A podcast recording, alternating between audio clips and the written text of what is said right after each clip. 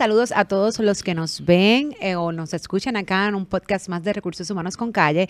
Y hoy nos acompaña el licenciado laboral Carlos Concepción y profesor también de la Facultad de Derecho de la Interamericana de Puerto Rico. Carlos, ¿cómo estás? Muy bien, muy bien, muchas gracias por tenerme acá.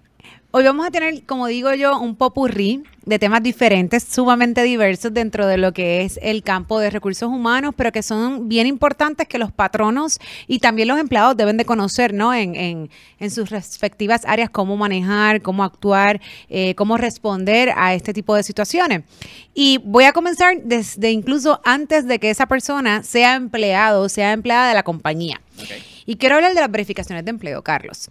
Eh, Sabes que como parte del proceso de reclutamiento y selección, comúnmente recursos humanos o la compañía que va a contratar eh, solicita la referencia. ¿verdad? Todas esas verificaciones que este empleado por lo menos tuvo en los pasados cinco años y trataba de hacer esos contactos en los pasados patronos.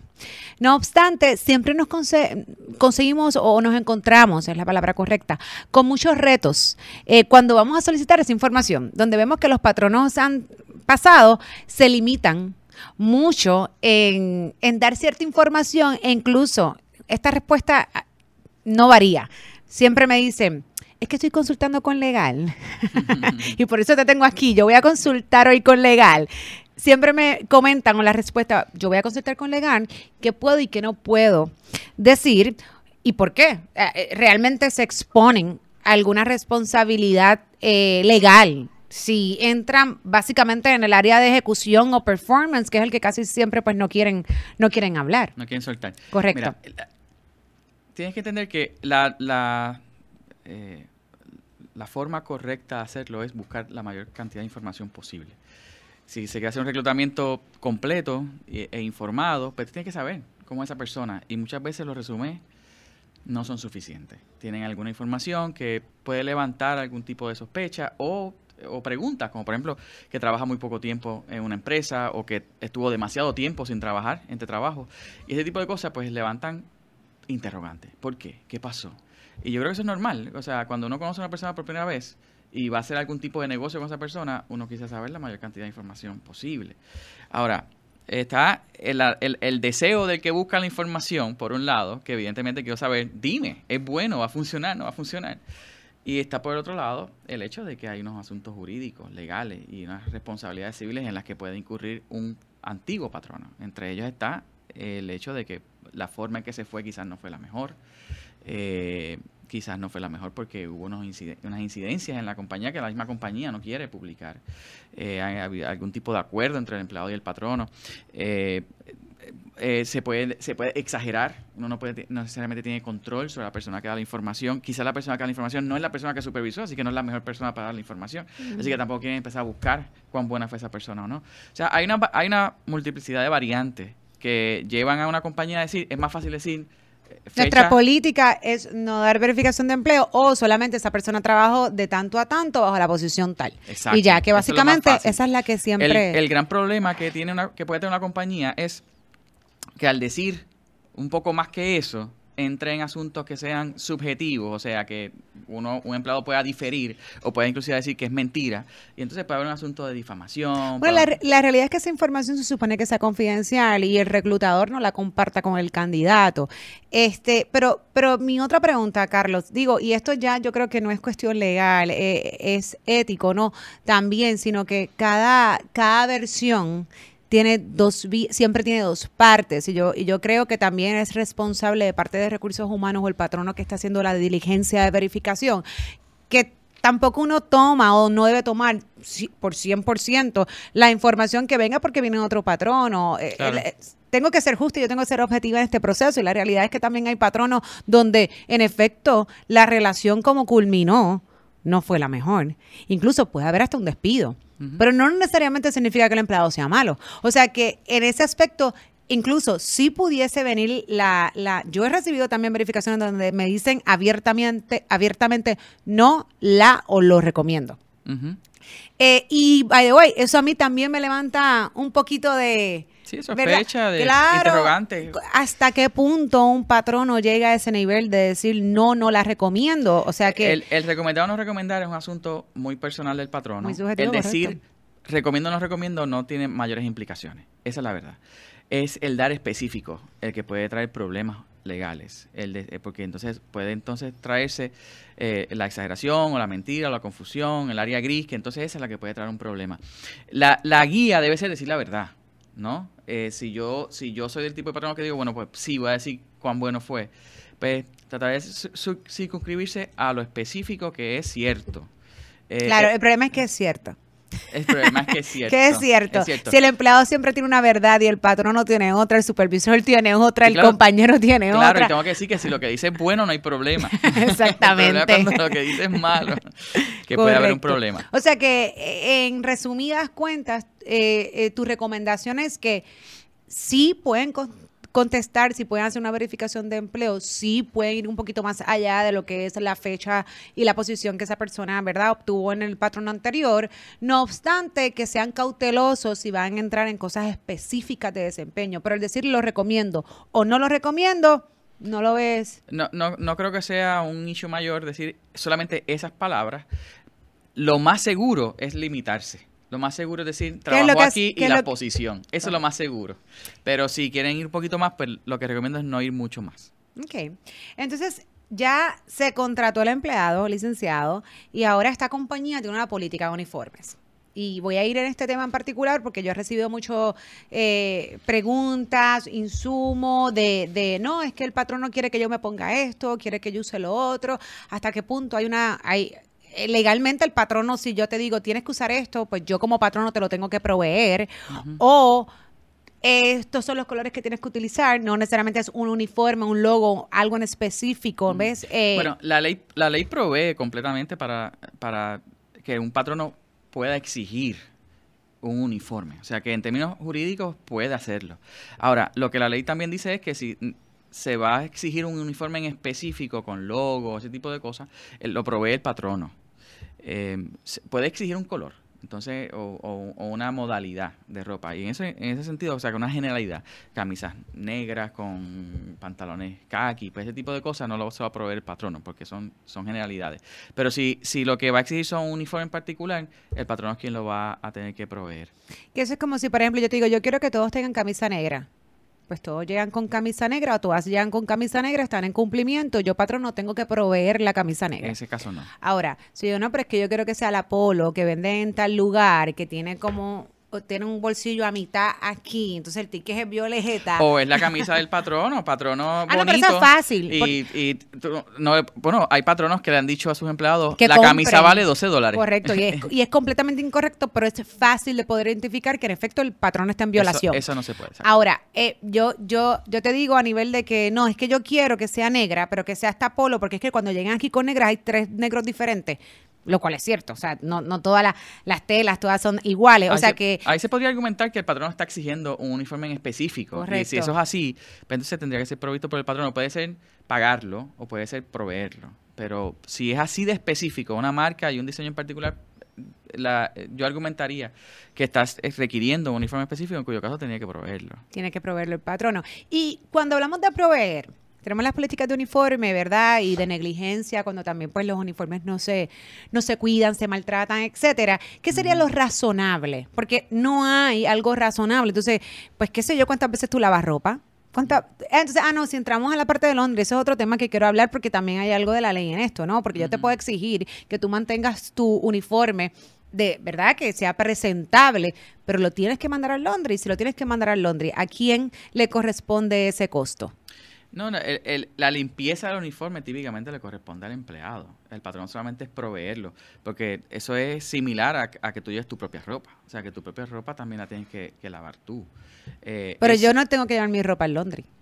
Bueno, eh, eh, no, eh, ¿qué, tipo de caso te refieres que puede ser llevar Por, ejemplo, este, yo sé que en los hoteles, aunque en los hoteles eso no pasa porque ellos, ellos tienen ahí su, les también en Londres. Y, y, por, en farmacéuticas lo que hacen es que contratan industrias de lavandería industrial eh, y entonces, pues la ropa no la lava ni siquiera el empleado en su, en su casa, sino que la deja en el Por lo tanto, ¿pero es un beneficio adicional que el patrón está brindando o es que al requerir Puede hacerlo, pero yo no creo que sea un requisito que, que lo haga cuando es ropa común y corriente. Ok, entonces, otra pregunta, Carlos.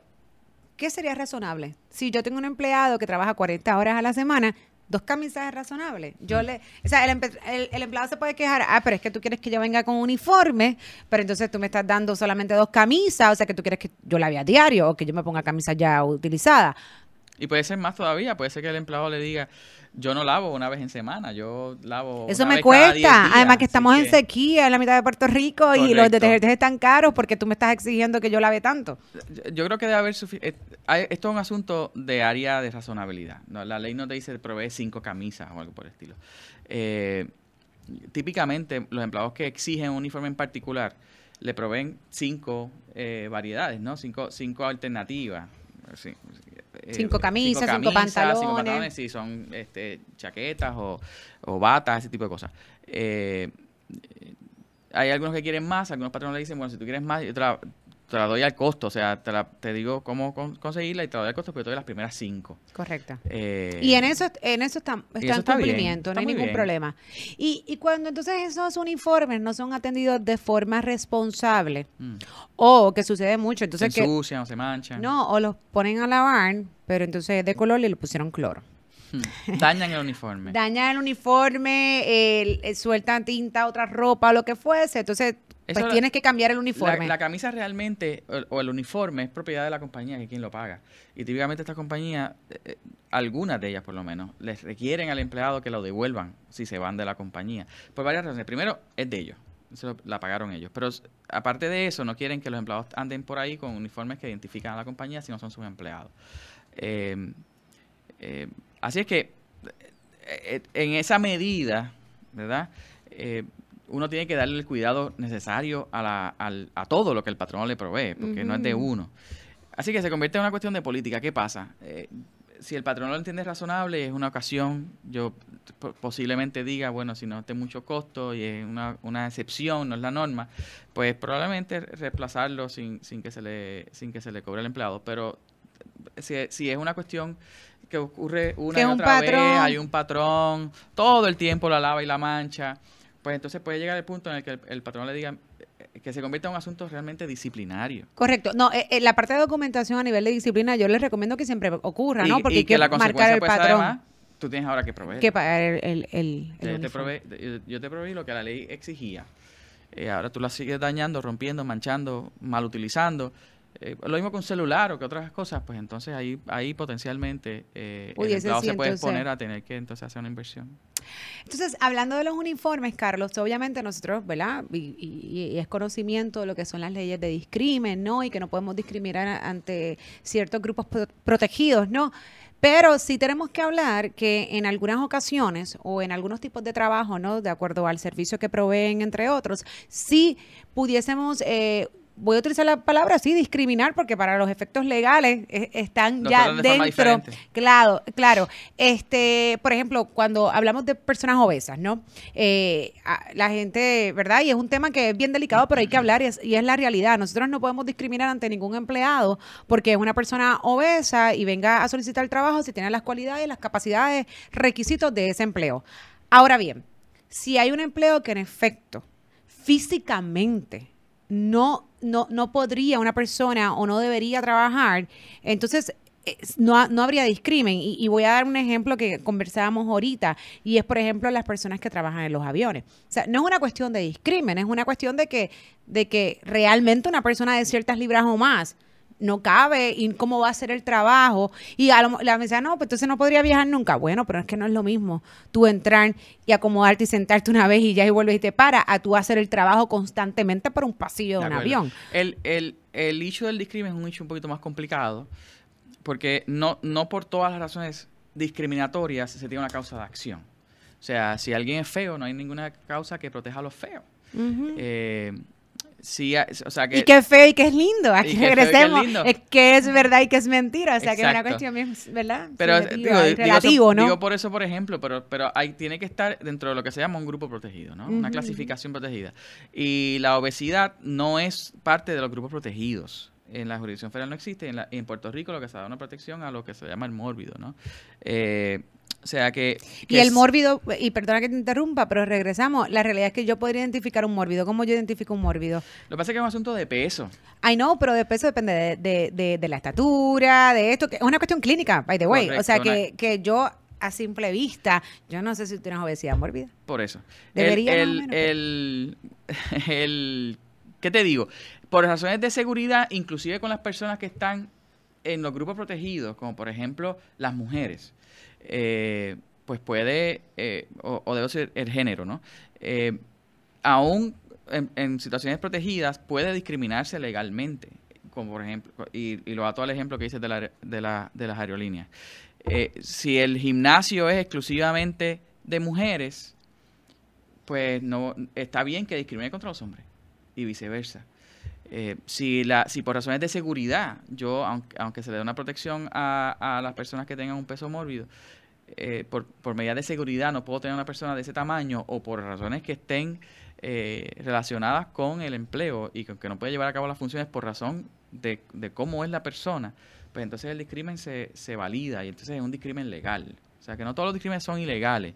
Eh, eh, son los ilegales los que están prohibidos. Sí, es como, por ejemplo, cuando hablamos de discrimen por religión este y por identidad de género, orientación sexual. re- el discrimen por religión también se puede dar. Por ejemplo, una Sí, iglesia hablando- católica puede que tiene una escuela en particular, digamos la Universidad del Sagrado Corazón eh, o la, la Universidad Católica en Ponce, eh, quiere, no quiere que, porque dentro de sus dogmas los profesores no pueden estar divorciados porque entienden que eso no está dentro de sus políticas eh, religiosas, pues puede hacerlo porque es una institución privada y, y, y puede discriminar por razón de religión. No, y que simplemente pues esa persona se, se identifique con otra, alguna otra doctrina, alguna otra denominación igualmente. cristiana, aunque fuese cristiana, ¿no? Pero no importa, eh, ellos tienen, eh, como quien dice, pues el permiso, ¿verdad?, para discriminar en ese aspecto. No obstante, si te sales de ese tipo de negocio, ese tipo de industria, pues entonces no podrías discriminar con una persona por razón de religión. Si, por ejemplo, estamos hablando de, de una industria de manufactura, pues entonces no, eso no debería ser eh, una situación para tu poder declinar un candidato. Eso es correcto. En, en esa circunstancia, eh, podría sí tomarse unas medidas eh, con relación a la, que, que están relacionadas con la religión. Por ejemplo, una persona que está, eh, que, que en cierta religión le prohíben, por ejemplo, trabajar los viernes, pues, o trabajar los viernes después de que anochece, por ejemplo, pues se pueden dar unos acomodos, ¿no? Que, Correcto. Que son acomodos de- razonables desde el ámbito de la religión, que son diferentes a los de la disca- discapacidad. Eh, pero se pueden dar ese tipo de arreglos. O sea Claro, que- pero son acomodos, no es como que yo te puedo despedir por esto. No, en el caso de la iglesia, yo correcto. podría despedir un empleado por eso y no estaría incumpliendo o, o- o no necesariamente estarás incumpliendo con la ley. Con la ley, En violación de correcto. ley, exacto. Este, mira, Carla, entonces no, no me quiero ir, quiero seguir un poquito con la política de uniforme. Es que tú sabes que recursos humanos es un ambiente bien entretenido y tenemos que trabajar con un sinnúmero de situaciones día a Es un, día. tra- un trabajo bien difícil porque hay muchas decisiones grises que hacer. Claro, y que no todo está escrito y vas a la legislación, no necesariamente te dice cómo y cuándo y a hacerlo, ¿no? O lo que te pasa no está allí. Exactamente. Yo siempre digo que los legisladores serían, eh, deberían de tener una reunión con todos nosotros para entonces realmente saber cómo, cómo, qué pasa en el film, ¿no? De acuerdo.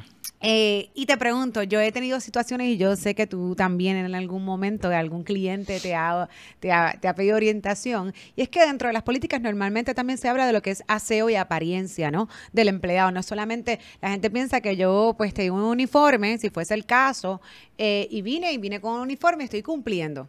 No, no necesariamente porque adicional, pues hablamos de aseo, hablamos de apariencia, ¿no? Claro. Y, y han habido situaciones donde incluso no es el propio empleado, porque en ocasiones obviamente pues él no se da cuenta, pero yo he tenido acercamientos de otros empleados, de supervisores de estos empleados donde me dicen, mira Jessica, yo tengo un problema. Y es que este empleado genera un mal olor. Tiene, tiene, tiene problemas de higiene. Tiene problemas de higiene, Sí. genera un La- mal olor y puede ser, y porque hay, hay, hay dos problemas y, y, y la gente dice, pero wow, este tema sí, estas cosas ocurren, Sí, ocurren todo el a- tiempo. me ha ocurrido en varias ocasiones. El- el- y no solamente de, de, de mal olor en el cuerpo, también hablamos de a veces oral, cuando la persona se comunica. ¿Cómo, cómo, cómo tú recomiendas que se tra Es que es un tema bien delicado, pero Sí. hay que manejarlo. Bueno, el, el oral puede ser un poco más complicado que el de la higiene regular. Puede ser una enfermedad Ambos también. pueden tener, exacto, issues físicos. Y si es un issue físico, o sea que hay que tomarlo con calma. No necesariamente es que no se baña o que, aunque se bañe, ge- genera algún tipo de, de mal olor. olor. Eh, así que eh, hay una ley que protege a las personas discapacitadas. Así que habría que, que ver si el, problema es uno de salud. que el empleador no puede controlar. Y si eso es así, entonces sí puede haber algún tipo de acomodo. Porque la realidad es que los problemas de higiene afectan el ambiente de trabajo. O sea, a nadie le gusta estar al lado de alguien que, que, tiene mal olor o que huela sudor fuertemente. Algunas personas generan un olor fuerte. Y peor aún si esa persona realmente está en un punto donde recibe eh, clientes. O sea, tenemos el problema de cuando son un grupo de trabajo, y, los demás están oliéndolo y tú no quieres oler a, tu compañero todo el día cuando huele mal. Que también he tenido los casos, Carlos, entonces que me dicen, es que el perfume que se pone qué fuerte es, es una cosa. Ese es un tercer tema, el de los perfumes. yo no puedo entrar, yo no puedo entrar a la oficina porque ese perfume que, no, que eh, eh, es horrendo, literal. Yo he tenido estas, eh, estas quejas. ¿Cómo se maneja este tipo de bueno, se manejan de diferentes formas. El del perfume no tiene un problema de discapacidad, es un problema de gusto, ¿no? ¿Y cómo tú le dices a, esa persona que a mí el que tú usas no me gusta, pero a ti te gusta? Exacto. Eh, o quizás utilizar un poco menos, ¿no? Pero eh, entrando en el, primero en el del mal olor. El del mal olor es un, es un asunto que habría que ver varias cosas. Primero, si es un problema de salud. Segundo, si qué tipo de persona quien, quien tiene mal olor, porque puede ser una persona que se ha quejado eh, recientemente de algún de algún discrimen, por ejemplo, de alguna tiene alguna queja, o sea que ahora tengo un problema de que el mandarlo a, arreglar su higiene puede ser visto como un asunto de represalias en el empleo. Así que eh, también tengo que tuvimos un caso en la oficina recientemente donde eh, la persona era transgénero y está en el periodo de transición de género. Eh, y, y, y, se habían suscitado ya problemas en el, en el empleo con algunos empleados que se resisten a este tipo de cambio, ¿no? Eh, así es que pedirle a esta persona que ya ha tenido unos issues, que además está en un proceso eh, de cambio de género, puede provocar otras otros problemas, ¿no? Puede generar, puede ser complicado, pero en general la, la recomendación que, suscito, que, se suelo dar es que se reúnan de forma confidencial y privada con el empleado. Eh, de hecho, este, esta persona, este eh, patrono lo que quería eh, no se atrevía por pudor a hablar con la persona. Decía, es que me, avergüenza hablarlo, porque hay vergüenza ajena también, ¿no? No, no es fácil la conversación. Así que lo que prefiero es pues, llamarlos a todos y a todos decirle, por favor, recuerden que aquí hay que bañar si no puede oler nadie mal, ¿verdad? Pero el problema es que, es una técnica y así no va directamente el que sabes, pero es que el problema es que muchas veces ellos no saben o ellas no saben. Correcto, ese es el primer problema. El mensaje puede que no llegue. Puede que el que huele mal diga, pero ¿quién huele mal aquí? Yo no huelo a nadie mal. Y segundo, todo, probablemente todo el mundo ya habla en el empleo y lo que está generando es más conversación. Correcto. Así que lo mejor es hacerlo de forma privada. Yo recomiendo que sea con un testigo, o sea, que haya otra persona que también tenga el pudor y que, y que tenga la delicadeza de tener la conversación. Para, para sobre todo si, si puede tener algún problema de otra índole, como por ejemplo algún issue de discapacidad o algún issue de discrimen. Sí, que ya en su expediente hay algún pasado. Hay, algo que pueda ser una bandera roja. Correcto. Eh, y, y simple y sencillamente decirlo, decirlo con, con la mayor delicadeza posible, pero decir, mira, tenemos estos issues, qué pasa y conversarlo. Y muchas veces los empleados no lo saben. Y, y con una conversación se resuelve. Ellos sienten mucha vergüenza, pero entonces se, les reafirma, mira, esto es entre nosotros. A mí también me da vergüenza, yo, esto es normal eh, que te sientas de esta forma, pero tenemos que resolverlo, ¿no? No, y sabes que Carlos, también este, yo siempre mi recomendación es que involucren al Departamento de Recursos Humanos porque esa conversación eh, tiene, tiene que tener unas palabras, unos acercamientos, ¿no? Que, que, que, deben de ser muy cuidadosos porque definitivamente pueden comprometer a la empresa. Así que quien debe llevar, ¿no? Y quien debe... Eh, seguir el proceso, ¿no? Y, y, orientar también a su supervisor para, obviamente, casos futuros, pero sí debería estar involucrado recursos humanos para que entonces lleve una, una conversación, como bien mencionas, pues que sea sana y saludable, ¿no? Y que, que, nadie se sienta Aparte tampoco de que hay que documentar y, y la documentación es un issue que típicamente quien está experimentada es recursos humanos. correcto.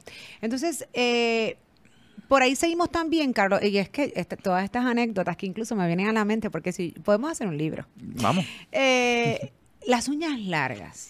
Las uñas largas. Mira, yo he tenido situaciones donde, pues, el patrono me ha dicho, es que donde ella está, ella recibe público.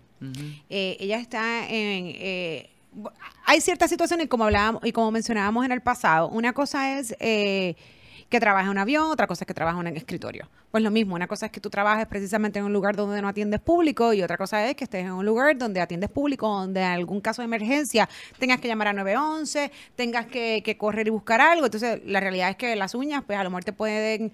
Eh, pues, y, hay un issue de apariencia también, que Exacto, yo he tenido... Correcto, yo he tenido clientes que me dicen, es que no me gustan. Yo tengo, tengo un issue de que la gente llegue y de que vean las uñas, que son así de largas, con con colores demasiado llamativos, con, con ciertas cosas que, que, no va acorde con la, con la, con la cultura de la, de la compañía. ¿Hasta qué punto? Eso es como un poco como los tatuajes. No, los tiempos van cambiando y las personas y, y, las modas van cambiando y las percepciones van cambiando y hay un issue también generacional en, en, involucrado en todo esto. Eh, la realidad es que la contestación corta es que va a depender, en mi opinión, de las funciones del empleado es, es, un poco, es difícil decirle a una persona si se maquilla o no se maquilla, si las uñas están bien o están mal, si no tiene una relación con las funciones que realiza la compañía, porque nuevamente regresamos al grupo protegido. Típicamente quienes usan las uñas largas son las mujeres. Eh, ¿Qué pasa eh, si es el hombre que tiene las uñas largas? También puede suceder. el, guitarrista o por alguna razón tiene las uñas largas. ¿Qué pasa? ¿Hay, algún tipo de discrimen ahí? Eh, igual con el maquillaje, quien típicamente usan maquillaje son las mujeres, pero con los tiempos ha cambiado. ¿Qué pasa si, si, si es un hombre que, que se está maquillando? Le vas a decir que no mi opinión es que va, hay que analizar las circunstancias específicas, qué es lo que está pasando. Y, y claro, el patrono puede imponer una, una política de apariencia sin, sin, sin que incurra en problema de discrimen ninguno. Pero esas políticas tienen que ser razonables, o sea que, en mi opinión, tienen que estar relacionadas con lo que haga el empleado. Yo siempre, mi primera pregunta al supervisor o la persona que me trae, ¿verdad? Eh, cuando hay una situación como esta que la expone es, ¿en qué te afecta? ¿Cómo eso está afectando al buen funcionamiento? para hacer. yo creo que de ahí parte todo. ¿Sabes? Si, eh, eh, ¿Qué realmente eso, eso está haciendo para que el trabajo no salga, para que la operación se vea afectada? Y ya de ahí partimos. Claro, mencionando nuevamente este, posiciones que en efecto están regulados por ley, ya sean federales o estatales, incluso OSHA a nivel federal y estatal cuando estamos hablando de manufactura. Definitivamente pues va a haber un de OSHA, sin duda ninguna. Uñas cortas, no pintadas. Uno puede, uno puede pedirle a una persona, por ejemplo, que se afeite la cara legal Totalmente si, si, si, los vellos o, o, tienen que usar algún tipo de mascarilla, eh, que la barba afecta. Que eso es otro issue, porque entonces tienen las personas de que no, yo no me quiero afeitar. Bueno, pero es que parte del requisito donde tú trabajas es que utilices esto y para utilizar esto tienes que estar afeitado. Correcto. Este, sí, lo, ese es otro ejemplo de los que, de los que también he vivido. Mire, entonces, eh, hablando un poquito antes de, de, ir a los tatuajes, porque me interesa, sé que hay un proyecto por ahí, mencionaste algo de las generaciones. Una cosa que a veces yo escucho muchos clientes o patronos que me dicen, no, pero es que esta persona viene a trabajar y quiere venir a trabajar en Converse, quiere venir a trabajar en ah. tenis. Mira, eso te afecta. Volvemos a la pregunta realmente, ¿dónde esa persona está? Si se siente cómodo, no atiende público, eh, te está haciendo el trabajo bien. O sea, que tú vas a dejar ir un empleado. Tú, vas a ser una patrono eh, moderna. tenemos que ser flexibles, es que tenemos que ser flexibles entre los depende de la política. Yo creo que, por ejemplo, un bufete de abogados, que, le, que pues un abogado no debe llegar en tenis al trabajo porque los clientes, la apariencia que quiere dar a los clientes, si es un tipo de, de, de clientela corporativa, o sea, va a depender nuevamente de cuál es la imagen que quiere llevar la compañía. O sea, puede ser una compañía que se dedica a la manufactura de alimentos y pues no quiere que sus empleados estén en chancleta manufacturando alimentos. Ah, bueno, pero ahí incluso hay una regulación de ley, pero todo va a depender y claramente lo, lo mencionan y el patrono tiene toda la prerrogativa de decir cuál es la imagen que quiere de su compañía. Por supuesto, por supuesto. Ah, pero a lo que voy y es mi consejito, que si los patronos y las compañías hoy día no comienzan a, a, ¿verdad? Lo que a moverse con los tiempos. Claro, pues entonces puedes perder buenos empleados porque simplemente no van a tu imagen y tu imagen tiene que ir evolucionando también. Eso va a tono con muchas cosas, por ejemplo, el permitir que los empleados eh, trabajen más y más remotamente o, o en efecto la, la, rigurosidad de los horarios. O sea, hay cosas que generacionalmente eh, eh, se pueden modificar la, la forma de, de, llevar la empresa, si es posible, por supuesto, va a depender del tipo de empresa, pero si se puede modificar, la realidad es que las nuevas generaciones entran con unas expectativas diferentes que las que entraban los empleados hace 30 años. Correcto. Así es que, y yo creo que eh, uno, hay formas, son, las generaciones son trabajadoras, no todo el mundo necesita comer. y, y, hay mucho talento en la calle, pero las generaciones sí cambian y las expectativas sí cambian y la forma de hacer el trabajo cambia. De hacer negocios cambia. Y yo estoy de acuerdo contigo, yo creo que los patronos deben examinarse continuamente para moverse con los tiempos y asegurarse que pues el mejor eh, atraer el mejor talento posible, que muchas veces están en esas generaciones. Correcto. Y te pregunto, Carlos, ¿es legal o no es legal discriminar contra un empleado porque tiene tatuajes? Bueno, en, hoy, en el momento en que estamos hablando, no hay ninguna legislación que prohíba el que se impongan políticas que regulen el uso de los tatuajes. Eh, están en, los manuales. o sea que yo puedo decir, si tienes tatuajes que no sean visibles, eh, yo te puedo, yo puede ser un candidato a empleo. O, si son visibles de determinado tamaño, pues te los tienes que tapar, o los puedes dejar descubiertos si son de otro tamaño. O sea que si son pequeños te dejo, si son muy grandes te los tapas hay un issue con los con los, los que están en la cara, ya eso no hay mucho que hacer, los que están en el cuello. ahora que están de moda en todo el brazo. Pero por lo menos incluso con una manga larga tú lo resuelves, pero tú no, ¿dónde tú metes la cara? Hasta arriba. Sí, los tatuajes han ido evolucionando también. Yo eso es un, aspecto en este momento de la apariencia, o sea, que va a lo mismo que hablamos del maquillaje y de las uñas, que va a qué es lo que quiere el patrono, qué tipo de empresa. Pues quizás digo yo, por decir un ejemplo, una compañía de, de entrega de documentos eh, de hacer delivery, pues eh, no quiera tener una persona que, que, que, la apariencia sea de tatuado, completamente tatuado, con mucho... La, otro otro issue de parte de los tatuajes son los piercings, ¿no? Las, las, pantallas, que ahora son, no solamente que son muchas en la oreja, sino que también en la nariz, en, los labios, en, en otros lugares. O sea que el, el issue es que va a la apariencia en este momento, pero sí hay una legislación. Pero antes de que una legislación, yo te contraté tú no tenías tatuaje. Pero mi política, dentro de la apariencia, dentro de las políticas que yo, que, que tiene la compañía, no son permitidos los tatuajes y mañana tú llegas con un tatuaje. Ajá. Si yo te despido. Bueno, en, si la política es clara y no discriminatoria y lo vas a aplicar de igual forma para todo el mundo, en este momento la ley no, no protege a los tatuados, ¿no? Okay. Eh, pero es un poquito más complicado que eso, porque por ejemplo, ¿por qué se tatuó? Hay un caso famoso en, eh, federal donde eh, hay una iglesia que se llama, me quiero acordar, eh, eh, el Church of Body Piercing se llama, si no me equivoco, se llama la iglesia. O sea que por la cuestión de la religión te tienes que tatuar. Se llama The Church of Body Modification. No, es una, es una, es una, yo lo tuve que buscar cuando vi el caso dije esto existe y, tú, y le hice, y le di un Google y en efecto existe. Eh, y esto pues es una iglesia que, es, que sí, que parte, en parte de sus dogmas es tener pantallas en la cara y, tatuarse. Que en ese caso sería discriminación por religión, si yo en efecto... podría ser discriminación por religión. Complicadito, ¿ah? Puede ser complicado. Eh, por eso es que es bueno que, eh, que, el, que el gerente de recursos humanos esté siempre al día porque se mueve la cosa todo el tiempo. Aquí hay que leer todos los días, hay que Y nada es absoluto, nada absoluto, no es los tatuajes están prohibidos, te voto. Pero si hay un proyecto, si hay un proyecto a nivel estatal, no acá en Puerto Rico que se está manejando, que no ha pasado nada, pero sí hay un proyecto por ahí corriendo. el año pasado, en noviembre del año pasado. Por eso, pero eso puede durar y durar y durar. Al final del día no hay nada. No sé si va a llegar a, home plate. Está en primera base en este momento. Que básicamente, ¿qué es lo que, lo que, lo que está queriendo o no hacer o trabajar este proyecto de ley? Bueno, el proyecto lo que, lo que en su exposición, eh, a grandes rasgos, lo que dice es que el que una persona esté tatuada eh, no, no implica que tenga un pobre desempeño y que el que tenga tatuajes no puede ser un elemento único para un despido. Tiene que haber otros elementos adicionales, pero el, tatuaje no puede ser el único elemento para el, despido. E inclusive habla sobre los tiempos, habla sobre que es común en el mundo, habla de, los tatuajes en el mundo. Es común en el mundo que las personas se están tatuando y tatuando y que uno le puede, de, de, cierta edad a cierta edad, uno le puede preguntar a 100 personas y 80 te van a decir que tienen algún tipo de, tatuaje en el cuerpo. Eh, así es que eh, lo que la ley trata de hacer es que la, la alternativa de vida, de, de, decidir marcarse con un tatuaje el cuerpo, no implique el que puedas perder tu trabajo.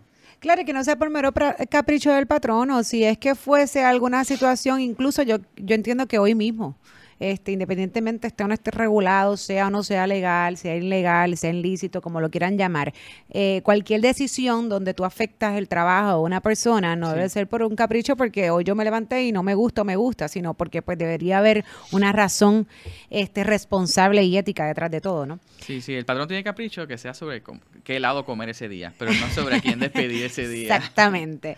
Eh, y como ya dije que esto era un popurrí, seguimos mezclando temas y por ahí sí con los antecedentes penales.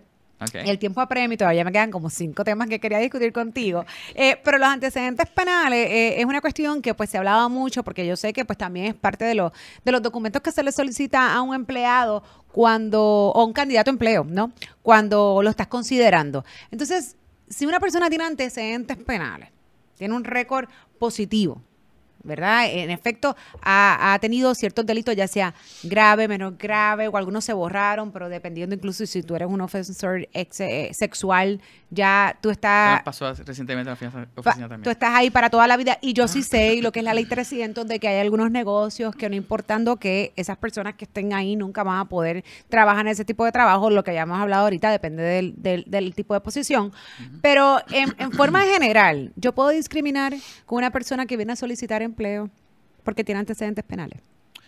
Bueno, no sé si la palabra es discriminar. Eh, la, eh, el patrón no puede tomar todas las medidas que entienda prudentes antes del reclutamiento para llegar, llevar, llegar a una conclusión que no sea discriminatoria, que no involucre el discrimen.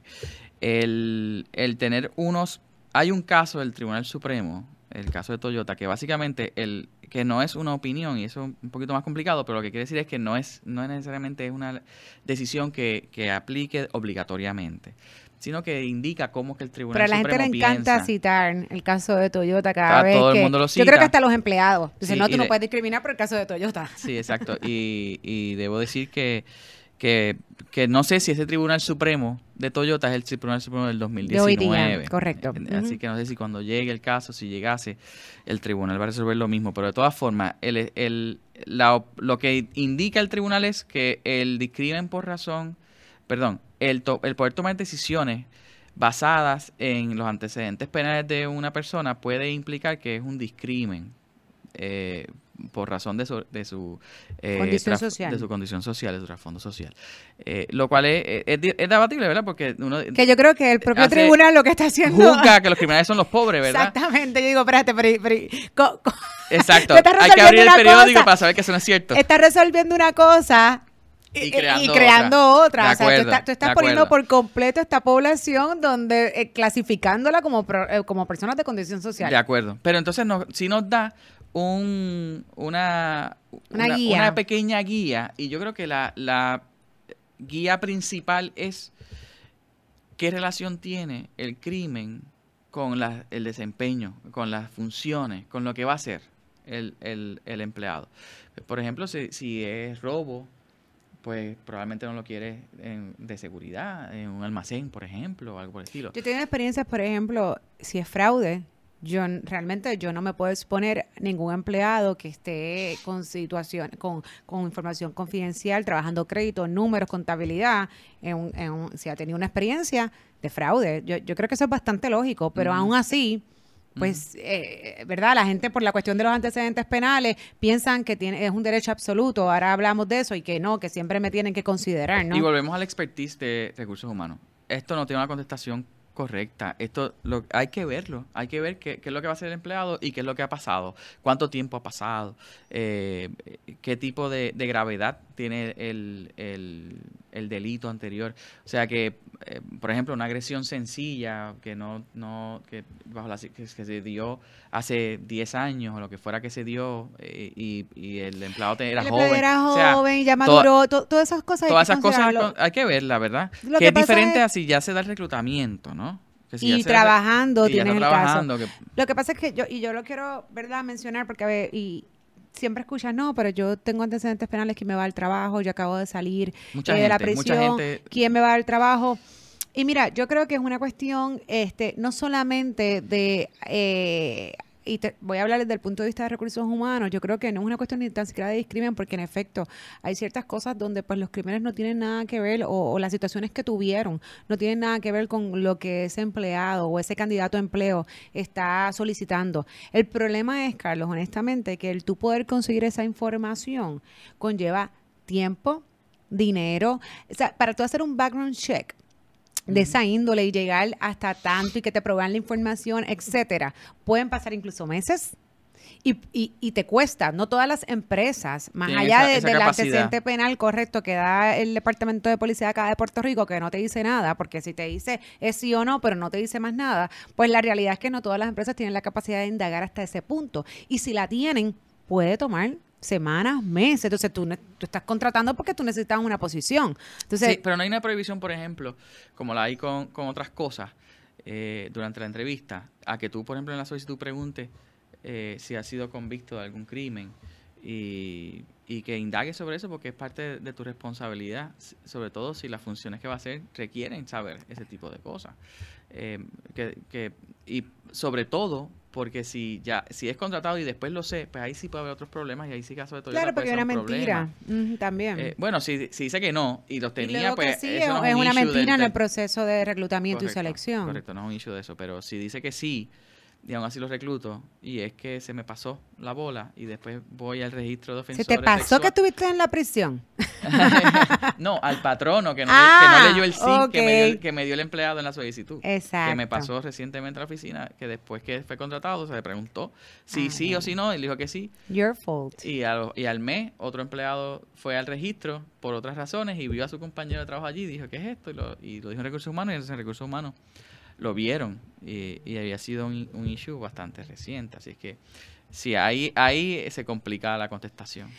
Yo creo que, mira, ¿sabes qué? Y esto es verdad, es un consejo. Yo creo que la honestidad es la clave del éxito. Y puede parecer que, que no, eso es mentira, porque una vez tú digas o menciones lo que pasó, no te van a considerar no es real. Volvemos a lo mismo, hay ciertas posiciones que incluso la ley requiere que pues las personas no tengan cierto background, ¿verdad? Eh, de algunas actividades que hayan sido delito, ¿no? Pero, pero, yo creo que la honestidad es la clave y que esa comunicación, esa verdad, y se, se pueda dar. Y a lo mejor sí, sí, sí, no es necesario, vuelvo y te repito, que no conflija lo que pasó con lo que, con el presente, ¿no? Y el futuro. Este, no debería ser, a lo mejor, como bien mencionas, también una, un, un, un, factor para no contratar a esa persona si está cualificada o cualificada. De acuerdo. Bueno, Carlos, el ¿Se acabó? El tiempo. No pudimos llegar entonces. Nos quedamos con las licencias. Yo creo que tenemos que hacer otro podcast porque todavía hay sumamente, este, hay muchos temas sumamente importantes que hay que discutir, que son del día a día. Pero pues, el tiempo se nos acabó, pero yo creo que, que eso es una excusa para que vengas pronto, nos vuelvas y nos acompañes porque hay unos temas bien interesantes que son de licencia eh, de testigos criminal, eh, de, de, jurado, hablar de las redes, incluso de hasta qué, hasta cuándo yo como empleado puedo o no puedo decirle mi jefe, entonces hasta dónde mi jefe realmente puede reaccionar a eso, si es que lo escribiste en Facebook o donde fuese. Así que eh, qué bueno, porque todavía... seguro. Todavía hay foro para seguir compartiendo. Te agradezco que nos hayas acompañado en el día de hoy.